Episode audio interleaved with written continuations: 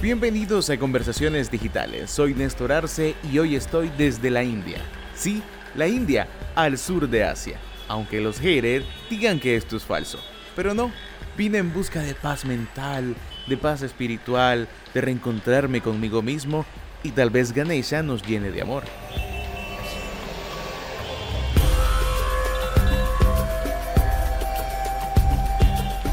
Estoy en la búsqueda del amor porque todos los días amanecemos odiando algo nuevo o recurrente.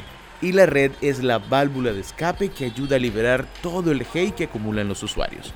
En esa fauna digital encontramos diversos perfiles y discusiones que nos alcanzan para tender un puente hasta Rusia y de vuelta. Es posible que se pregunten, ¿por qué tanto hate con los haters?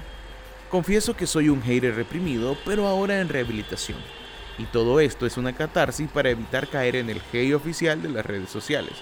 Además, como periodista debo mantener mis perfiles sociales dentro de lo políticamente correcto, aunque los haters de lo políticamente correcto no estén de acuerdo. Todos tenemos un hater interior que cada quien escoge dónde liberarlo. Generalmente, los grupos de WhatsApp son el vertedero de todo ese hate que vamos acumulando día a día. Hablemos de un par de ecosistemas donde habitualmente nos refugiamos para sacar todo ese fuá. Por ejemplo, WhatsApp. Como mínimo, tenemos unos 5 grupos y posiblemente los más activos.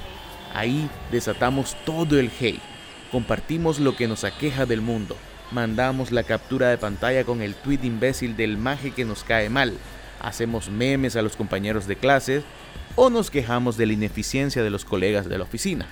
No tengo pruebas, pero tampoco dudas que estos temas ocupan el 50% de tus conversaciones. ¿Está bien? ¿Está mal? No lo sé. Aquí bien podríamos entrevistar a un coach motivacional que nos va a decir que estamos destinados a ser grandes y que vamos a lograr cosas importantes en la vida, pero que tenemos que bajarle al odio, llenarnos más de amor y esas cosas. No sé qué tanto nos hubiese ayudado eso, pero de lo que sí estoy seguro es que te acabo de ahorrar 50 dólares que ibas a invertir en esa charla.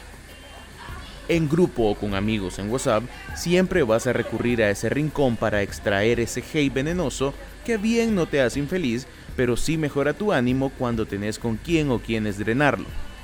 El hate público es el hate que más hate genera. Por eso, Twitter está lleno de haters e igual de gente imbécil. Pero esa ecuación debe existir porque sí. Sin imbéciles, los haters no tienen recurso para ser haters. Y como los imbéciles se reproducen más rápido que las bacterias, siempre vamos a tener a ese binomio. En Twitter encontramos a todas las especies de haters los que odian a los fans de cualquier cosa que pueda tener fans, los haters especialistas que pueden hacer mejor las cosas que otros ya están haciendo, el hater que odia al vegano free gluten, el hater peta que odia al brother que asa todos los domingos, el hater que habla de los demás haters, y así vamos encontrando una extensa diversidad de haters en la twittosfera. Estos comportamientos se reproducen en otras redes sociales como Facebook pero con muchos memes, errores de ortografía y fotos posando como filósofos griegos acompañadas de un salmo.